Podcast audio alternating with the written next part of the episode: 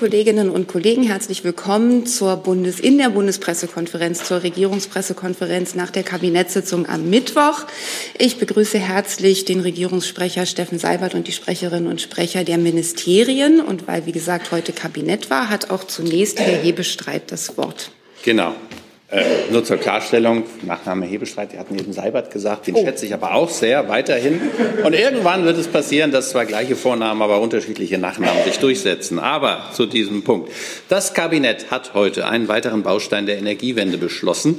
Künftig soll es einfacher und schneller gehen, intelligente Messsysteme in den Wohnungen zu installieren. Dafür der Gesetzentwurf zum Neustart der Digitalisierung der Energiewende ist dafür vom der Bundesregierung heute verabschiedet worden.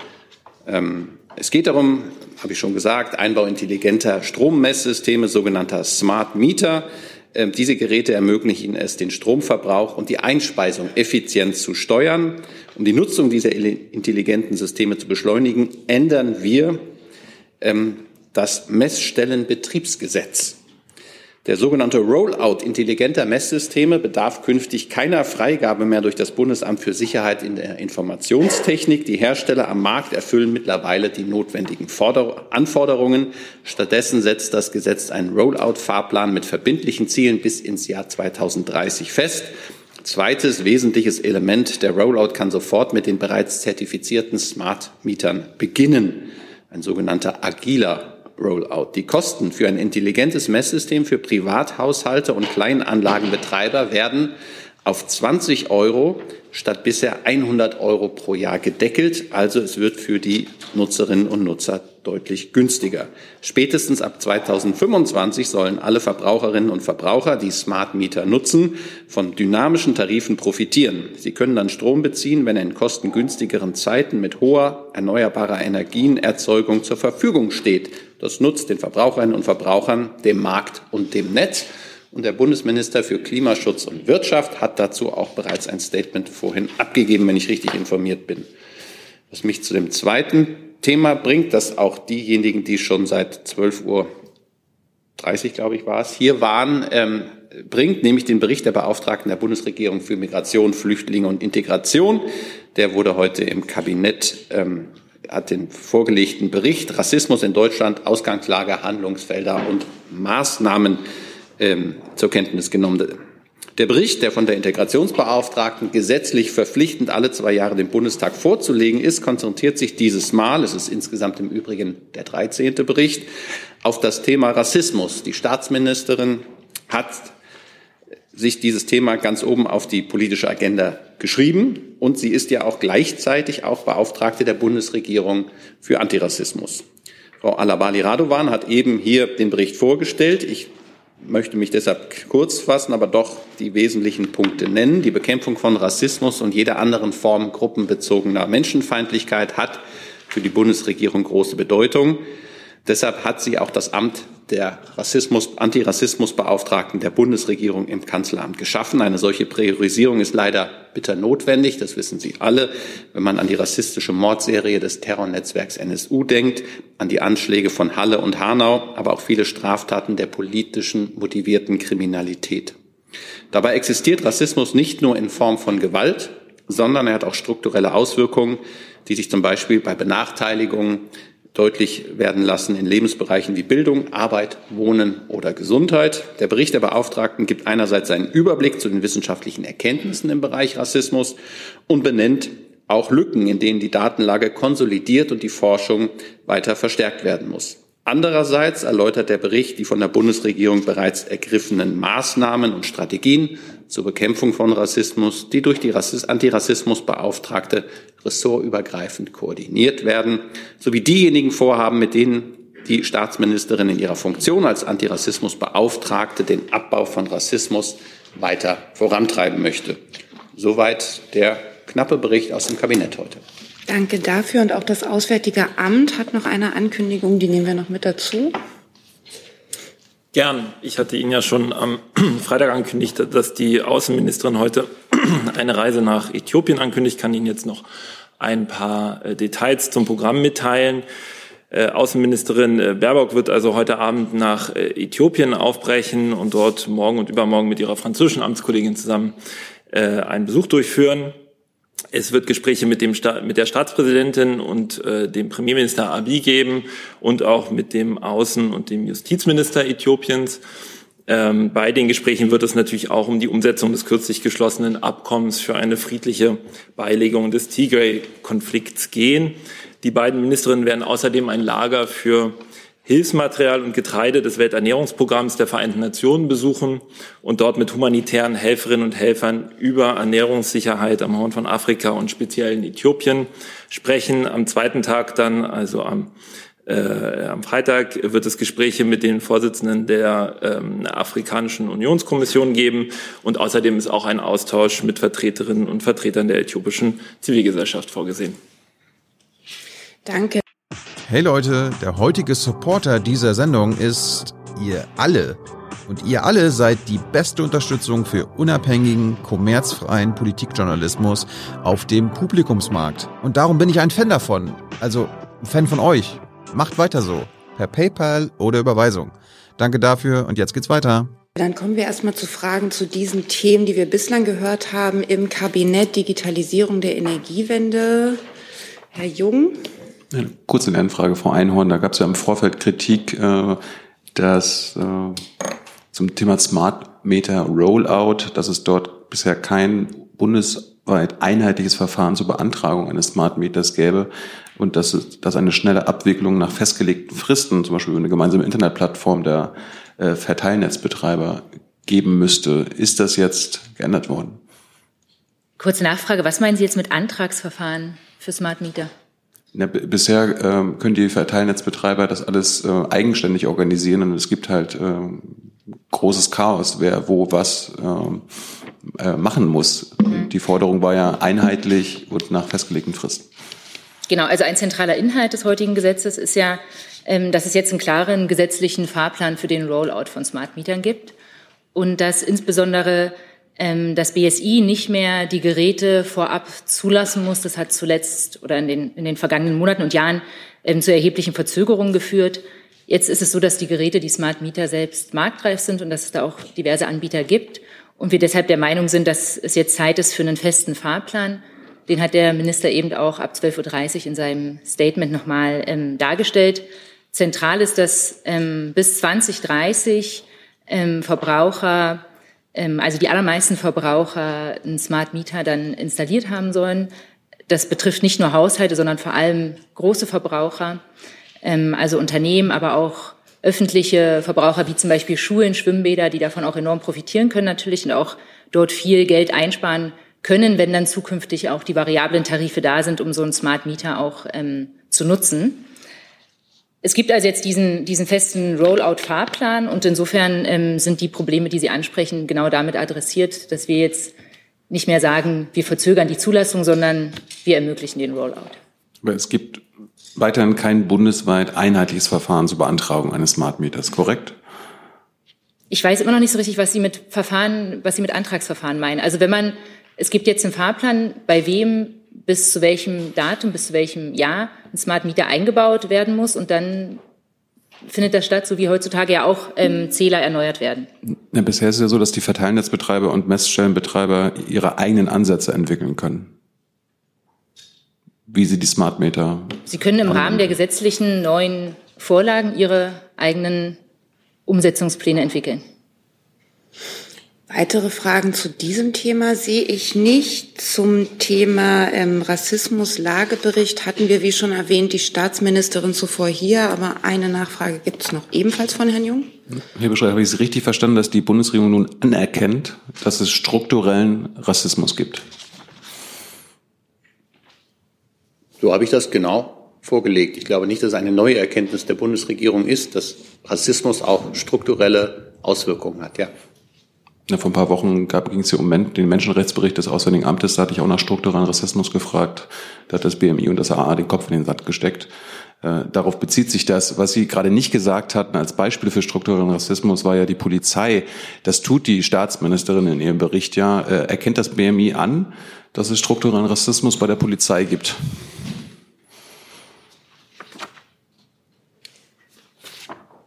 Also ich habe jetzt den ähm, Vortrag der Staatsministerin nicht verfolgen können. Insofern finde ich es etwas schwierig, ähm, ne, da Sie das jetzt ähm, so auf die Polizei zuspitzen. Für die ähm, Polizeien des Bundes ähm, kann ich sagen, dass ähm, es umfangreiche Aus- und Fortbildung gibt zu Werten ähm, der Polizei, zu Antirassismus, zu Antisemitismus und ähm, ihrer Aussage, dass es ein strukturelles Rassismusproblem in der Polizei gibt, würde ich widersprechen.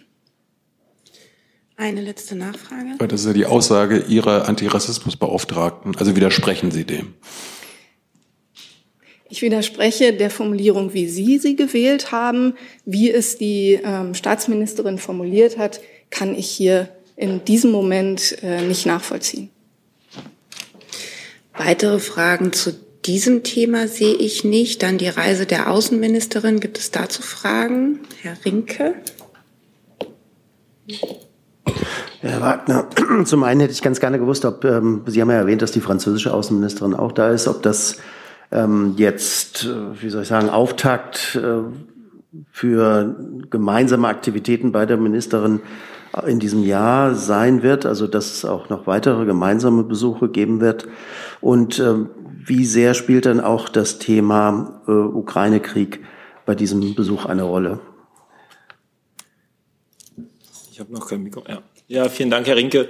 Sie wissen ja, dass es gute Praxis äh, zwischen Deutschland und äh, Frankreich ist, dass äh, auch die Außenminister und Außenministerinnen ähm, gemeinsame Reisen übernommen äh, machen und durchführen. Das ist jetzt in diesem Jahr tatsächlich die erste dieser beiden. Ähm, äh, und wir arbeiten natürlich sehr, sehr eng mit unserem äh, wahrscheinlich engsten Partner und Freund äh, Frankreich zusammen. Insofern gibt es sicherlich in diesem Jahr noch vielerlei gemeinsame Aktivitäten und Initiativen. Zu dem zweiten Punkt, ich habe ja erwähnt, dass ein, ein, ein, ein Programmpunkt dieses Besuchs auch ähm, ein Besuch sein wird bei einem Lager für Ernährungsmittelhilfen äh, der, der Welthunger, des Welternährungsprogramms der Vereinten Nationen. Ähm, das deutet ja schon darauf hin, dass natürlich auch bei diesem Besuch die, die dramatischen globalen Konsequenzen des äh, Kriegs in der äh, Ukraine, des russischen Angriffskriegs in der Ukraine äh, dort auch eine Rolle spielen werden, klar. Weitere Fragen zu diesem Thema sehe ich nicht. Dann kommen wir zu Fragen zu anderen Themen. Mir wurde schon von Ihrer Seite eine breite Latte an Themen vorab genannt, unter anderem Brasilien, Ukraine, Lützerath, nationale Sicherheitsstrategie, um wenige zu nennen. Und ich starte mal mit dem Thema Brasilien. Da hat Frau Lacerda eine Frage. Da sitzt sie. Ja, vielen Dank. Ähm, Herr Hebestreit, wie bewertet die Bundesregierung die aktuelle Lage in Brasilien und ist diese Bewertung dann verknüpft mit, dem, äh, mit der Verschiebung der Reise gegebenenfalls, der am 28. nach Lateinamerika gehen soll? Und die zweite Frage, Herr Scholz hatte in den Netzwerken gesagt, wir stehen eng an der Seite von äh, Präsident Lula geschrieben ähm, zwischen den beiden Parteien, also der brasilianischen PT und der deutschen SPD besteht eine langjährige Freundschaft. Ähm, seit der Zeit von Helmut Schmidt ist es dann vorgesehen, dass die beiden miteinander telefonieren, auch im Zusammenhang der bevorstehenden Reise, aber auch aufgrund von dieser tiefen Freundschaft. Danke. Sie bringen mich jetzt ein bisschen in Verdrückung, weil wir über eine mögliche bevorstehende Reise des Bundeskanzlers an dieser Stelle noch nicht berichtet haben und immer berichten freitags, bevor es in der nächsten Woche losgehen würde. Aber wenn ich das jetzt mal äh, beiseite lasse, weil es sich ja schon ziemlich rumgesprochen hat, dass es womöglich diese Reise geben wird. Es hat keinerlei Veränderung an der Reiseplanung gegeben. Ähm, wir stehen im ständigen Kontakt auch mit unseren brasilianischen Freunden.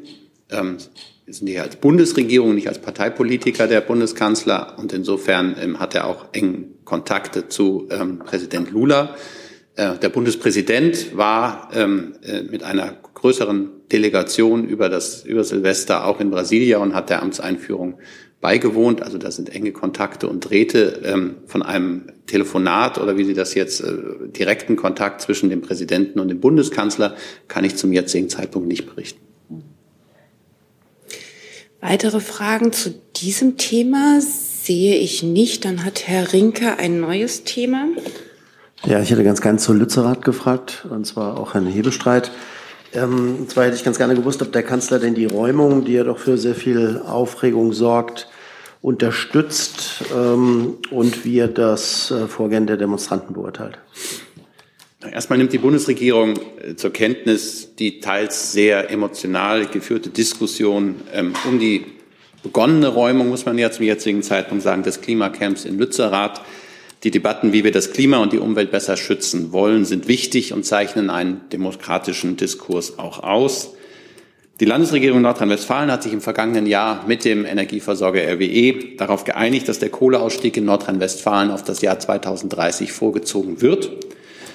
Im Gegenzug und auch mehrere Dörfer am Rande des Tagebaus Garzweiler erhalten bleiben. Im Gegenzug ist aber unter anderem ähm, der Teil, der sich unter dem Dorf Lützerath befindet, beschlossen worden, dass der abgebaggert werden kann. Insofern gibt es auch eine eindeutige Rechtslage, was Lützerath angeht, und die gilt es zu akzeptieren. Und das ist auch Bestandteil unseres demokratischen Rechtsverständnisses. Es ist Teil einer Vereinbarung und es ist geltendes Recht. Im Übrigen auch vom Verwaltungsgericht Aachen Ende vergangenen Jahres sind die letzten noch anhängigen Klagen gegen einen Abriss abgewiesen worden. Insofern erwartet die Bundesregierung, dass das Recht eingehalten wird und die Polizei ist dafür da, geltendes Recht auch durchzusetzen. Es gab heute Widerstand und auch Ausschreitung bei der noch laufenden Räumung des Dorfes. Diese Gewalt verurteilt die Bundesregierung ausdrücklich. Dafür haben wir kein Verständnis. Protest darf sich nur friedlich und im Rahmen unserer Gesetze bewegen. Das Oberverwaltungsgericht Nordrhein-Westfalen hat das Aufenthalts- und Betretungsverbot des Kreises Heinsberg überprüft und bestätigt. Es hat auch klargestellt, dass es ein Recht auf sogenannten zivilen Ungehorsam in unserer Rechtsordnung nicht gibt. Diese Entscheidung gilt und der gerichtliche Beschluss ist nicht anfechtbar. Wir leben in einem demokratischen Rechtsstaat mit Gewaltenteilung und die kann man nicht einfach ignorieren. Nachfrage? Zusatzfrage stellen. Das war jetzt die rechtliche Bewertung. Würden Sie sagen, dass das ähm, die Räumung, auch wenn sie äh, rechtlich äh, quasi bestätigt wurde, äh, dennoch ein falsches Signal aussendet, äh, weil äh, nun für den Abbau von Kohle noch ein Dorf geräumt wird? Ähm, ich, ich, schon der Zusammenhang irritiert mich jetzt ein wenig. Es gibt geltendes Recht in, zwischen einem politischen, zwischen der Landesregierung Nordrhein-Westfalen und äh, dem Energieversorger RWE ist das miteinander vereinbart worden. Es ist gerichtlich überprüft worden und jetzt wird eine wird gegen geltendes Recht verstoßen. Und insofern ähm, ist es jetzt an den Sicherheitskräften und an den Behörden vor Ort, diese Situation zu regeln. Und die habe ich von dieser Seite nicht zu bewerten, vor allem deswegen nicht, weil es eine laufende ähm, äh, Aktion ist, die ich auch aus Berlin gar nicht genauer im Blick haben kann.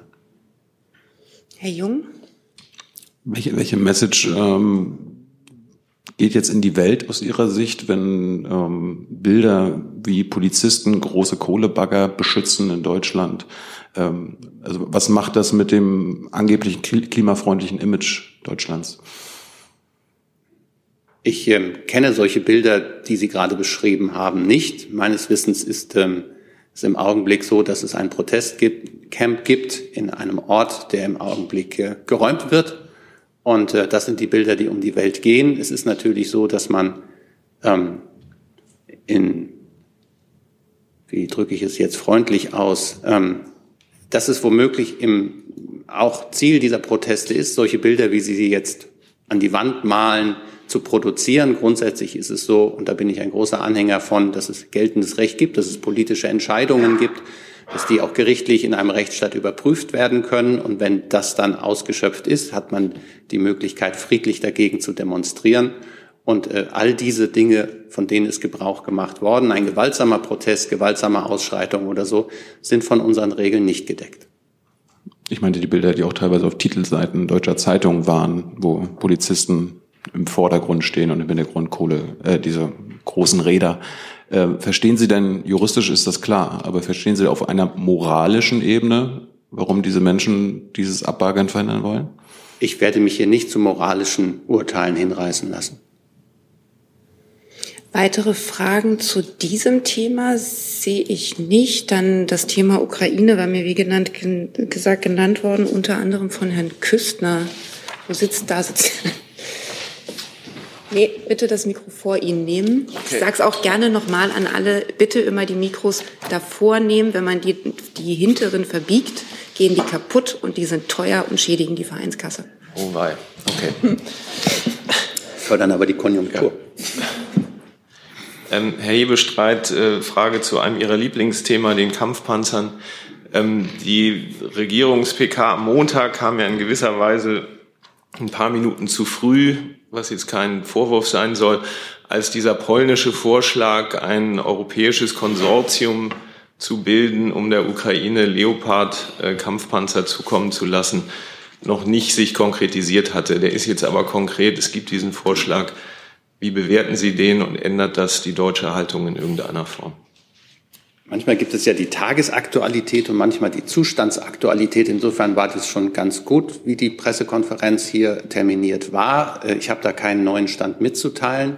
Ähm, natürlich nehmen wir all das zur Kenntnis, was es im Augenblick an Diskussionen gibt. Ich erspare Ihnen jetzt den ganz großen Bogen all dessen, was wir hier am Montag und vergangenen Freitag schon miteinander äh, besprochen und verhackstückt haben. Im Augenblick gibt es da keinerlei neuen Stand, den ich hier liefern kann.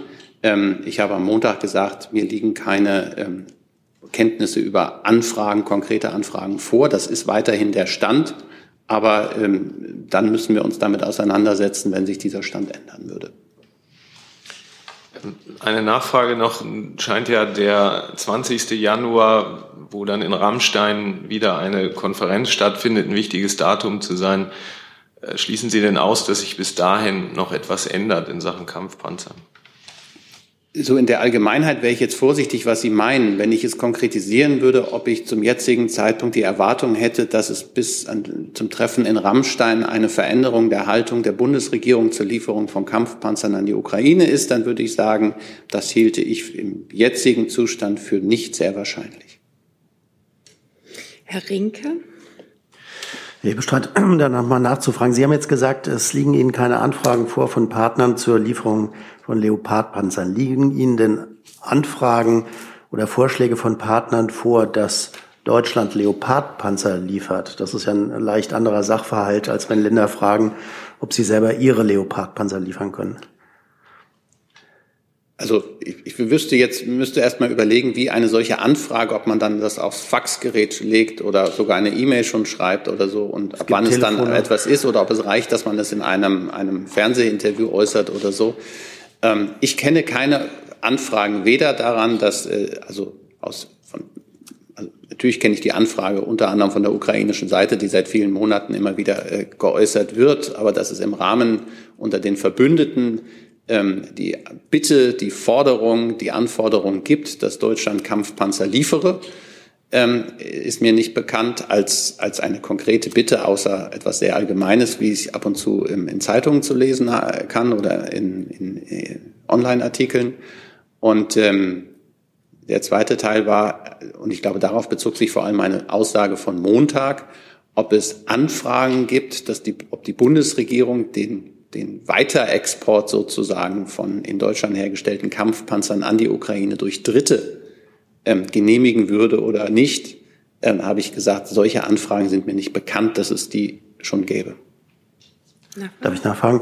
Weil äh, der Bundeskanzler jetzt mehrfach betont hat, ähm, ja Montag auch nochmal, dass auf jeden Fall die Abstimmung mit den Alliierten und vor allem den USA Voraussetzung für eine solche Lieferung ist. Können Sie da noch mal erklären, wie diese Abstimmung aussieht? Setzt die voraus, dass andere Länder dann auch Kampfpanzer liefern oder setzt die nur voraus, dass zum Beispiel die amerikanische Regierung ihr Okay gibt, dass Deutschland liefert?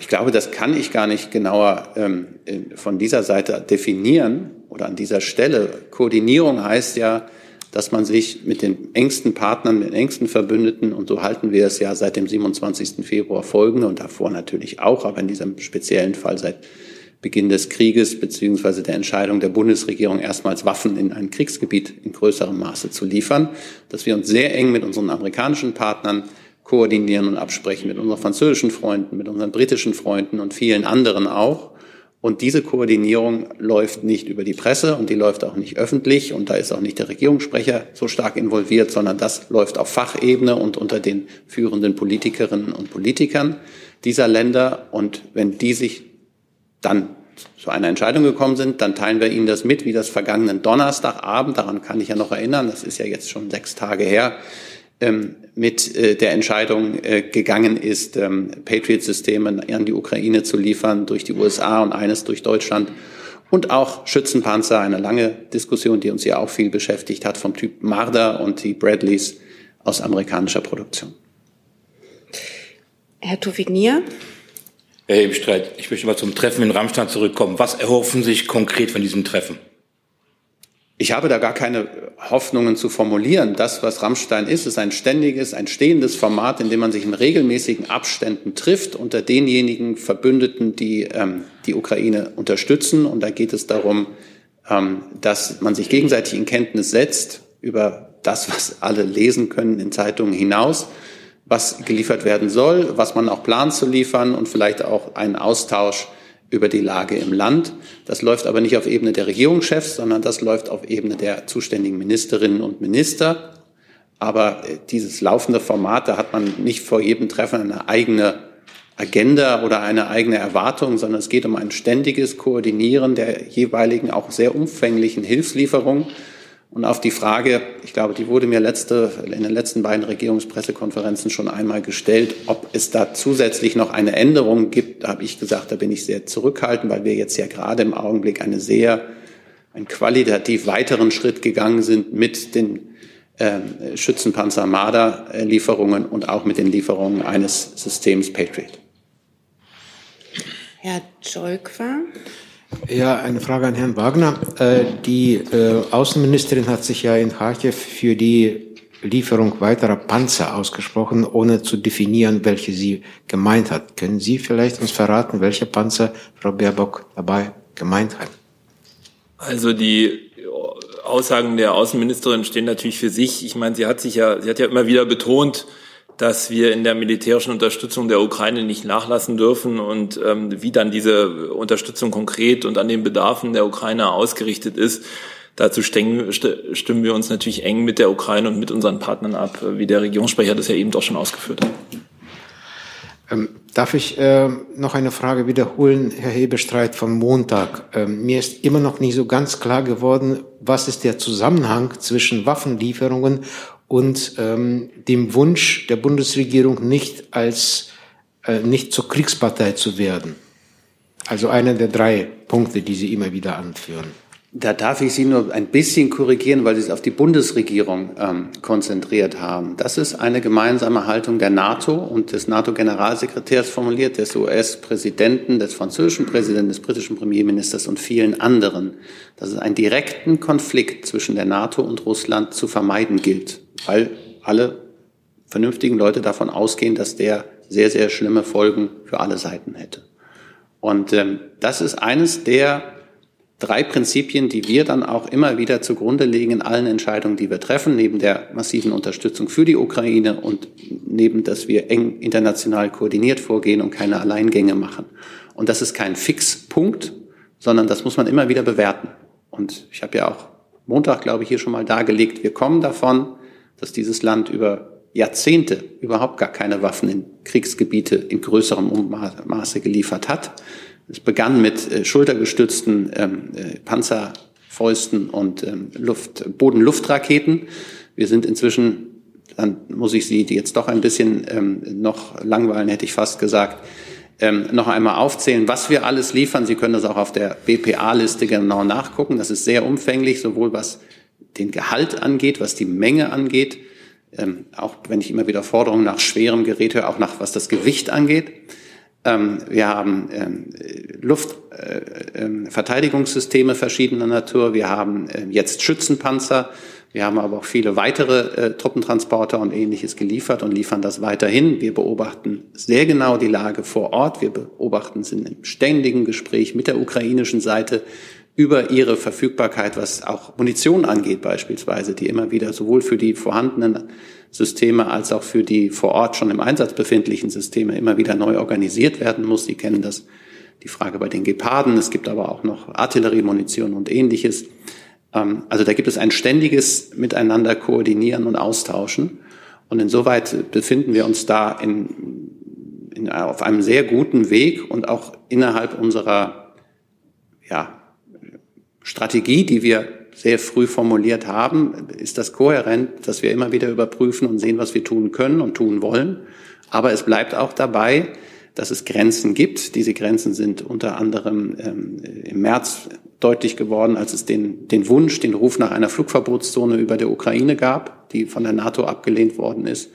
Und sowas kann es auch immer wieder geben, so schmerzlich das ist, weil es eben diesen, das eine Prinzip gibt, dass die NATO nicht in einen direkten Konflikt mit Russland geraten soll. Eine letzte Nachfrage. Ja, ganz kurz. Ich habe Dankeschön für den Beispiel mit der Flugverbotszone. Können Sie noch eine weitere vielleicht Grenze uns aufzeigen, wo sie nicht überschritten werden kann in Bezug auf Waffenlieferungen? Ich habe nicht kann gesagt, sondern ist. Also ich kann keine Aussagen treffen, die allgemein gültig für die nächsten Jahre gelten, sondern deshalb sage ich ja, wir haben es mit einer hochdynamischen Situation zu tun. Deshalb habe ich immer wieder deutlich gemacht, woher wir kommen.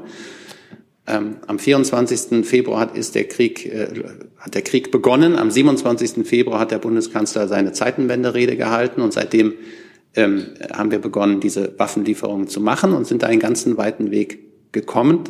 Und äh, diesen Weg gehen wir fort und aber immer wieder in Überprüfung der Lage vor Ort, in enger Abstimmung mit den internationalen Partnern und ähm, auch koordiniert. Dann geht's hier vorn weiter. Herr Hebeschreit geht jetzt nochmal um die Panzer. Sie haben eben ausgeführt, dass es äh, keine Kommunikation gibt mit den Verbündeten in der NATO oder bisher gegeben hat um die Lieferung von, ich sag mal, in Deutschland hergestellten Leopardpanzern. Und hat ja die britische Regierung beschlossen, äh, schwere Kampfpanzer in die Ukraine zu liefern. Wurde denn die Entscheidung mit der Bundesregierung besprochen oder gab es da im Vorfeld Kommunikation? Wir sind im Vorfeld darüber informiert worden, aber es wurde jetzt nicht ähm, eine Koordinierung im Sinne von, ähm, wir machen das jetzt, was wollt ihr machen, wenn man sich genau zurück Blick kann man ja auch sagen, wir sind ja auch mit, den, äh, mit der britischen Seite seit einigen Wochen im Gespräch.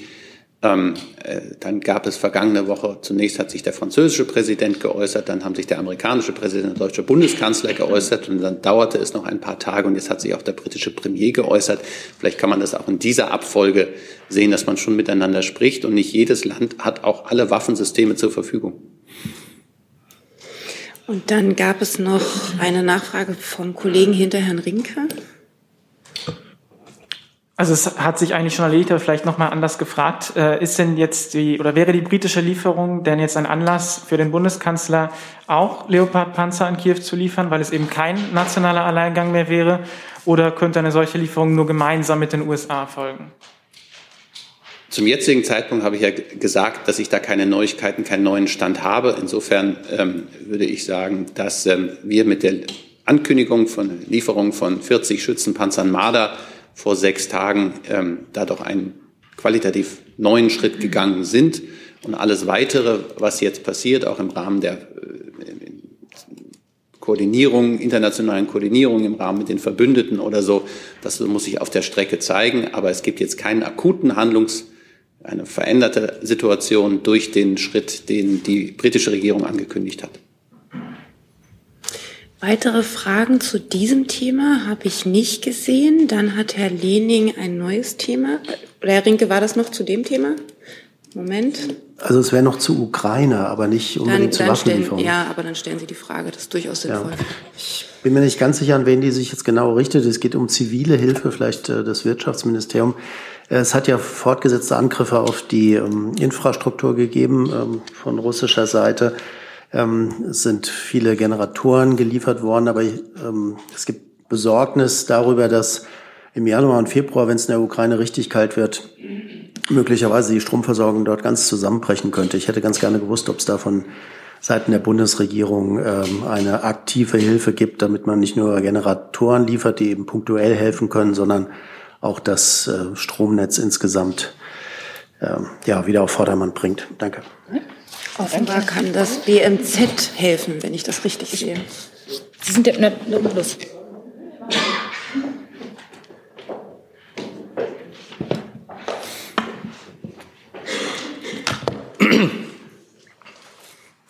Ja, vielen Dank für die Frage. Entschuldigung. Äh, vielen Dank für die Frage. Ähm, wir stellen als BMZ in der Tat äh, mittelbereit, um auch Generatoren zu liefern, ähm, die der Ukraine die Situation unterstützen sollen.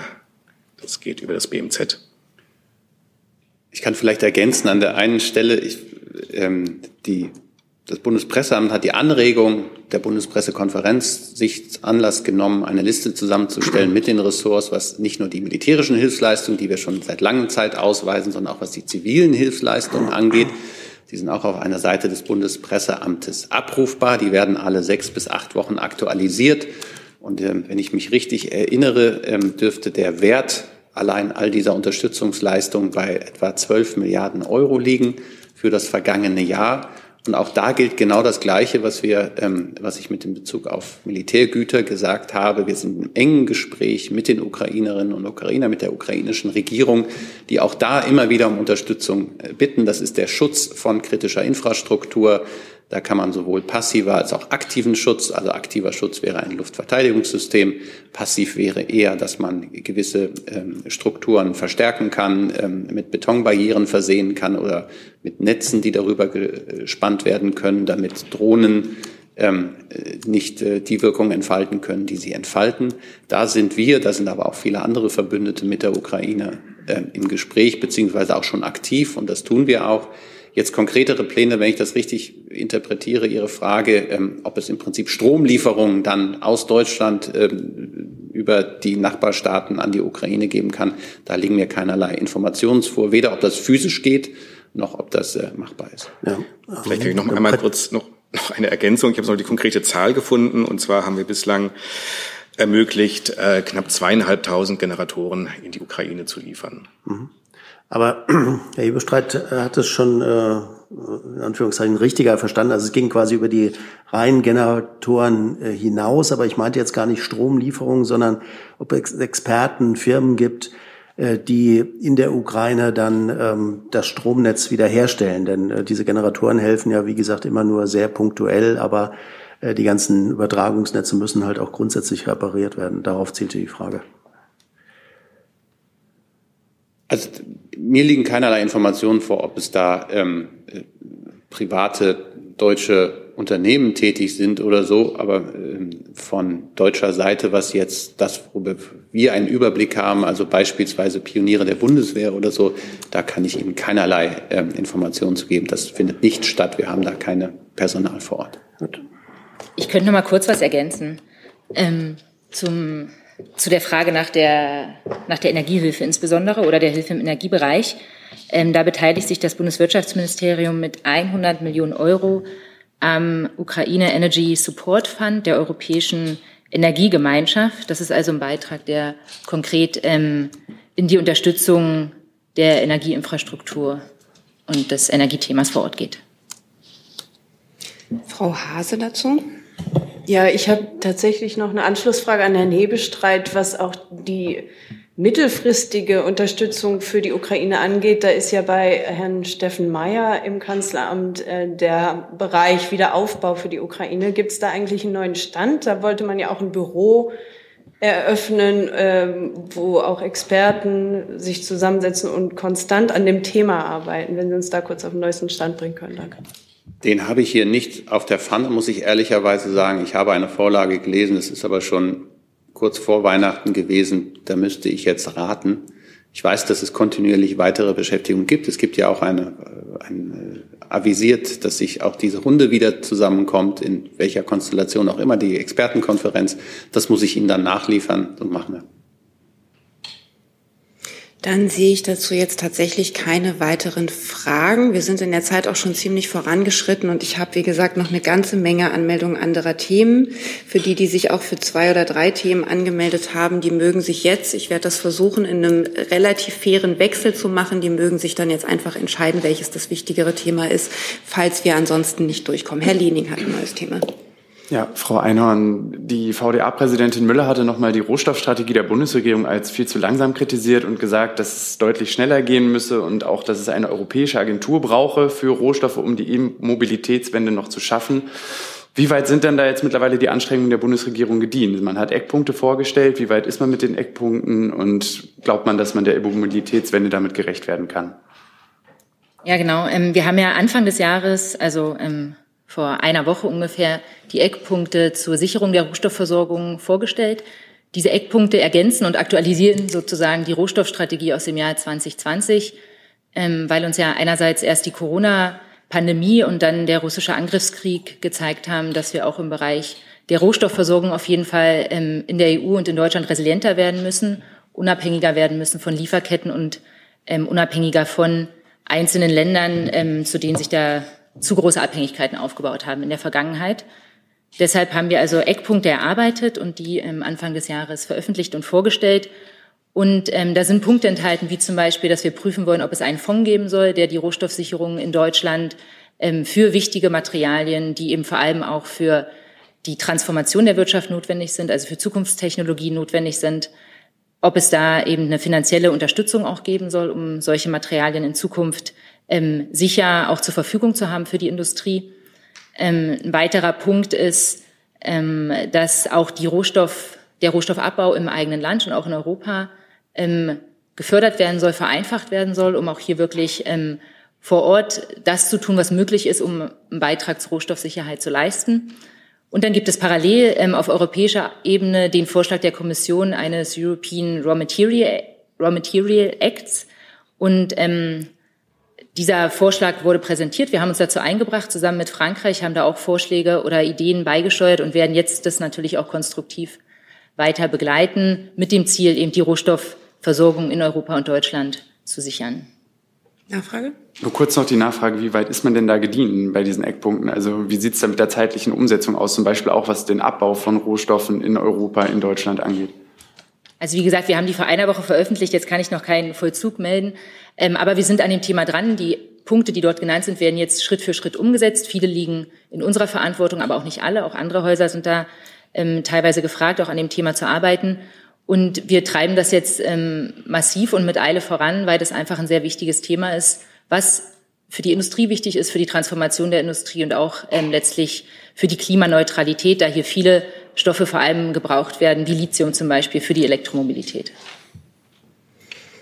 Weitere Fragen dazu sehe ich nicht. Dann Herr Nienaber. Eine Frage an Frau Einhorn. Ähm, die äh, parlamentarische Staatssekretärin Franziska Brandner war ja in den vergangenen Tagen in Washington zu Gesprächen. Da ging es unter anderem auch um den IRA, also die Frage, was machen die USA, um ähm, äh, äh, grüne Technologien zu unterstützen. Äh, E-Autos ist da ein großes Thema. Was können Sie über den, das Ergebnis der Gespräche sagen? Und ist die Bundesregierung jetzt zuversichtlicher, dass ähm, sich die, äh, sich die USA und Europa auf ein gemeinsames Framework einigen können, um somit auch einen größeren Konflikt zu vermeiden, der bis hin zur WTO gehen könnte? Also zum, zum Besuch von ähm, Staatssekretärin Brandner in den USA kann ich jetzt nichts mitteilen. Ich habe mit ihr auch noch nicht gesprochen. Ähm, sie hat ja gestern dort ein ja, Pressegespräch auch gehabt, auch ähm, sich geäußert. Ich glaube, das haben Sie auch erhalten, wenn ich richtig bin. Auf jeden Fall, ähm, wenn nicht, dann können wir das gerne noch nachsenden. Auch da gab es auch einen sozusagen ähm, zitierbaren Teil. Und ähm, insofern weiß ich gar nicht, ob sie mittlerweile schon wieder in Deutschland angekommen ist. Also hierzu kann ich nichts sagen, aber ich kann allgemein noch mal zum IRA was sagen. Ähm, hier ist es so, dass die EU-Kommission sich aktuell gegenüber der US-Regierung dafür einsetzt, dass ähm, bei der Umsetzung des IRA auch die EU-Staaten die gleichen Handelsvorteile eingeräumt bekommen wie diejenigen Staaten, mit denen die USA Freihandelsabkommen schon haben. Und es hier darum geht, gegenseitig eben Transparenz zu schaffen und staatliche Subventionen transparent darzustellen und auch ähm, fair gegenüber seinen Partnern sozusagen ähm, umzusetzen. Hier ist, wie gesagt, die EU-Kommission im Lied, weil das ein handelspolitisches Thema ist. Und wir als Bundeswirtschaftsministerium begrüßen jeden Schritt, der in diese Richtung geht. Und ähm, die USA haben, ich glaube, Anfang dieses Jahr Jahres oder Ende letzten Jahres ähm, erste Informationen zum sogenannten Clean Vehicle Act oder Clean Vehicle Provisions vorgelegt. Das ist ein Teil des IRA, der sich eben auf ähm, Fahrzeuge ähm, bezieht. Da sind wir dabei, das jetzt zu prüfen und ähm, haben das Gefühl, das geht schon in eine ganz gute Richtung, aber ähm, deckt eben das Thema IRA noch nicht vollumfänglich ab. Weitere Fragen dazu sehe ich nicht. Dann hat Frau Reh ein neues Thema. Ja, Julre von Yonhap Nachrichtenagentur Südkorea. Ich hätte eine Frage zur nationalen Sicherheitsstrategie. Ich würde gerne wissen, ob es gut vorangeht bei der Konsolidierung dieser Strategie und ob es vor der Münchner Sicherheitskonferenz fertig wird und durch das Kabinett kommt und auch welche, welche Streitpunkte es gibt, insbesondere an der China-Strategie. Ja, vielen Dank für die Frage. Ich glaube, ähm, wir hatten es hier in der Regel so, dass wir über die Diskussionen, die intern innerhalb der Regierung geführt werden, ähm, das Ergebnis abwarten und dann darüber berichten und nicht über Sachstände zwischendrin. Planung ist, die Planungen gehen gut voran, äh, die Diskussion über die nationale Sicherheitsstrategie und sie soll im ersten Quartal dieses Jahres auch finalisiert werden. Und wann das genau ist, teilen wir dann mit, wenn wir es sagen können. Weitere Fragen dazu sehe ich nicht. Dann hat Herr Küstner ein neues Thema.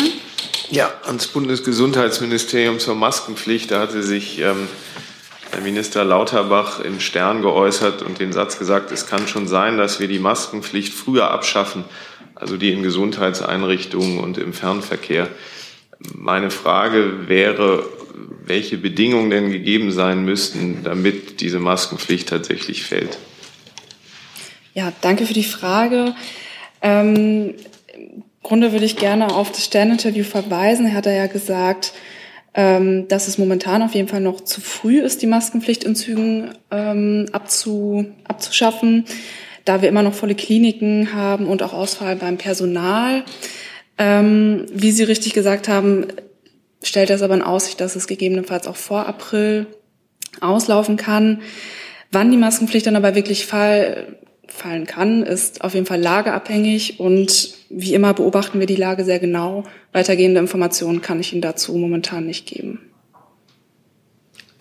Eine Nachfrage, also es gibt jetzt keine konkreten Zahlen, wie voll die Kliniken oder wie leer sie vielmehr sein müssten, damit ein solcher Schritt gegangen werden könnte. Da bleibe ich bei meiner Aussage, wir beobachten die Lage sehr genau und darauf basierend werden wir dann Entscheidungen treffen. Herr Rinke? Ja, eine Nachfrage in dem Interview hat er ja auch gesagt, äh, dass er keine Chance hatte bisher mit Herrn Buschmann, der äh, gefordert hatte, dass die Maskenpflicht fällt, ähm, selber über das Thema zu reden. Herr Buschmann hat es aber schriftlich gefordert und auch in der Öffentlichkeit. Ist denn dieses Gespräch zwischen den beiden Ministern mittlerweile über dieses Thema zustande gekommen? Da würde ich gerne auf das Interview verweisen. Er sagt da ja, dass er ihm zwar nicht schriftlich geantwortet habe, aber Kollege Buschmann und ich sprechen viel miteinander. Die sind natürlich in ständigem Austausch. Genau, aber ich wollte wissen, weil das Interview ist ja ein schriftliches, äh, das muss ja dann äh, mindestens gestern oder vorgestern geführt worden sein, ob es denn mittlerweile diese Aussprache zwischen diesen beiden Ministern über dieses wichtige Thema gegeben hat. Dazu bleibe ich bei meiner Aussage von gerade die unterhalten sich ständig miteinander und kontinuierlich. Naja, offenbar ja nicht über dieses Thema, sonst hätte er es ja nicht so gesagt. Naja. Herr Lening? Ich hätte noch mal eine Frage ans Verkehrsministerium. Da geht es auch um die Maskenpflicht? Nein. Moment, dann schaue ich erstmal die Runde. Gibt es zum Thema Maskenpflicht noch weitere Themen? Weil, wie gesagt, ich würde gerne versuchen, den fairen Wechsel, ich habe noch andere Wortmeldungen und das nochmal zurückstellen. Jetzt hatten mir zum Beispiel auch noch Herr Jung und Herr Steinkohl neue Themen. Und dann sind Sie wieder dran, Herr Lening. Herr Jung. Na, ich probiere es mal bei den Hebestreit zum Mobilitätsgipfel. Im, Im Kanzleramt Herr Beschreit, wenn nur Vertreter aus der Autobranche, aber keine aus der Bahn- und Fahrradbranche dabei sind, war das dann wirklich ein Mobilitätsgipfel? Genau genommen war es das erste Spitzengespräch der Strategieplattform Transformation der Automobil- und Mobilitätswirtschaft, um es genau zu sagen. Es ist der Auftakt einer ganzen Reihe von Spitzengesprächen, die es ähm, geben wird in den nächsten Wochen und Monaten, diesen Koalitionsvertrag verankert.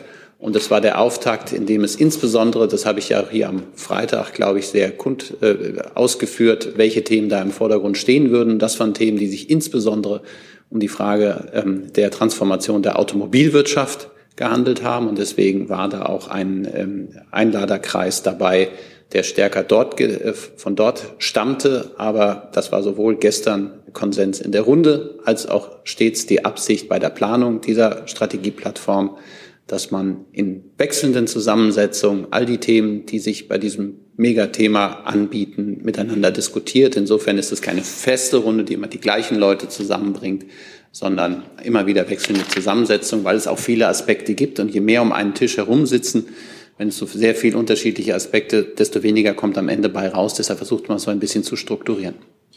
Da waren ja trotzdem ein paar Dutzend andere Vertreter dabei. Und wenn, ja. die, wenn die Plattform Strategieplattform Transformation der Automobil- und Mobilwirtschaft heißt und die Mobilwirtschaft aus der Bahn- und Fahrradbranche nicht dabei ist und die zentrale Frage laut Bundesregierung Klimaneutralität des Mobilitätssektors war und ist, dann müssen die anderen klimaneutralen Branchen doch dabei sein. Vielleicht habe ich das jetzt nicht klar genug ausgedrückt. Das ist ein laufender Prozess, der viele, viele dieser Gespräche mit sich bringt. Und gestern stand der vordere Teil des Titels, nämlich die Transformation der Automobilwirtschaft, stärker im Fokus. Es wird weitere Treffen gehen, wo die Mobilitätswirtschaft und die Transformation der Mobilitätswirtschaft auch stärker mit ihren Bedingungen. Es waren aber auch unter anderem ähm, äh, auch äh, der öffentliche Personennahverkehr, auch der schienengebundene öffentliche Personennahverkehr mit einer Vertreterin vertreten. Also es war jetzt nicht so, dass es ein reiner Autogipfel gewesen sei, was ich auch gelesen habe. Und wie gesagt, das ist der Auftakt, ein zweistündiger Auftakt zu einer ganzen Reihe von Gesprächen zu einem Thema, was ähm, sehr umfänglich diese Regierung ähm, in den nächsten gut drei Jahren, die diese Regierung ähm, bis zur nächsten Wahl hat, ähm, beschäftigen wird. Weitere Fragen dazu sehe ich nicht. Dann hat Herr Steinkohl ein neues Thema. Ja, ich wollte noch mal zum Anfang, nämlich zum Kabinett zurückkommen und zu einem Punkt, den Sie nicht genannt haben. Äh, es hat ja um die Weihnachtszeit drum äh, Meldungen gegeben über die Neubesetzung von Botschafterposten in Moskau und Washington kann es sein, dass da heute im Kabinett eine Entscheidung gefallen ist und würden Sie dann sagen, wer denn diese beiden Posten bekommt? Also wenn ich mich richtig erinnere, ich mache den Job ja noch nicht so lange, aber berichten wir hier nie über das, was in den, auf dem Personalpunkt im Kabinett steht oder nicht steht. Das gibt, müsste ich jetzt mich einmal erkundigen, ähm, ob ich das irgendwann machen kann oder so. Aber generell reden wir eigentlich hier nicht über Personalien, Insofern kann ich da auch in diesem Fall nicht aus mir heraus eine Ausnahme machen. Ich kann mich gerne darum äh, bemühen, herauszufinden, äh, wie da der Usus ist. Und wenn ich das machen darf, dann teile ich Ihnen das auch gerne mit. Das sind ja, das sind ja nicht ganz unbedeutende Posten. Die Bundesregierung trifft eine ganze Reihe von bedeutenden Entscheidungen. Immer wieder. Gut, dann schaue ich mal. Dann würde ich sagen, erkundigen Sie sich und wenn es gegebenenfalls was nachzuliefern gibt, machen wir das im gewohnten Verfahren. Herr Feldmeier hat das schon notiert. Das kann ansonsten vielleicht ergänzen. Das Auswärtige Wagner ergänzen. Da es ja den Geschäftsbereich des Auswärtigen Amts auch betrifft, äh, ist es guter Usus, dass wir zu Botschafterinnen, Botschafter nach Besetzung äh, erst informieren, wenn das Agreement erteilt worden ist. Das ist vielleicht. Hätte ich jetzt doch noch eine Nachfrage. Ähm, Wann sollen denn die Wechsel auf diesen beiden Posten stattfinden? Dann wüssten wir auch, wann das Agreement erteilt wird. Also es gibt im Auswärtigen Amt ein, äh, ein, ein, ein schönes Monster, das nennt sich einheitlicher Versetzungstermin. Das ist normalerweise zum Sommer, ähm, aber es ist tatsächlich so, wie Herr Hebestreit sagt, zu Personalpositionen äh, lassen wir uns hier nicht ein und zu Botschafternachbesetzung äh, tatsächlich erst, wenn das Agreement erteilt worden ist. Damit sehe ich auch keine weiteren Fragen zu diesem Thema. Ich habe jetzt auf der Liste nochmal Herrn Lening, Herrn Rinke und Herrn Jung mit neuen Themen. Wenn ich noch jemanden übersehen habe, möge er sich dann demnächst melden. Wir fangen an bei Herrn Lening, der eine Frage ans Verkehrsministerium hat, wenn ich es richtig verstehe. Vielleicht warten Sie mit der Frage noch kurz, bis sich der Kollege umgesetzt hat. Ich kann in der Zeit nochmal nach. Ich habe, äh, ich habe erteilt, gesagt, es geht, wenn das Agreement beantragt ist. Sorry, ist ein feiner Unterschied. Das heißt, wenn das Gastland darüber informiert ist, wen wir planen, als Botschafterin oder Botschafter zu entsenden. Tut mir leid. Danke für die Klarstellung. Dann jetzt die Frage. Herr Alexandrin, laut Verkehrsplanern des Bundes soll der Ausbau der A4 zwischen Dresden und Bautzen-Görlitz jetzt doch nicht so vollzogen werden, soll doch nicht sechsspurig werden. Wissen Sie das, wissen Sie da was anderes? Und wenn ja oder nein, warum passiert es denn so? Nein, also ich glaube, die Ausgangsprämisse ist eine andere. Es ist so, dass ähm, das A4-Ausbauanliegen eben nicht im, ähm, im Bedarfsplan des Bundesfernstraßenausbaugesetzes enthalten ist. Und das war es auch nie. Äh, Sachsen hatte allerdings, oder der Freistaat Sachsen hatte das beschrieben aufgrund eines, ähm, ähm, eines, eines potenziellen Mehrbedarfs, also sprich einer höheren Verkehrsleistung auf dieser Strecke, hatte der Freistaat eben beantragt, hier einen Ausbau vorzunehmen, das heißt einen nachträglichen.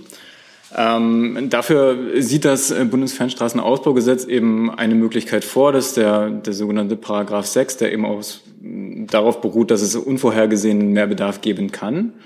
Ähm, Im Zuge der Prüfung dessen äh, stellte sich allerdings heraus, dass alles, was also die A4 östlich ab Dresden ist, eben dieser Mehrbedarf nicht gegeben ist. Das heißt eben hier auch kein äh, Ausbau äh, auf Grundlage dieses Paragraphen stattfinden kann. Westlich von Dresden sehr wohl.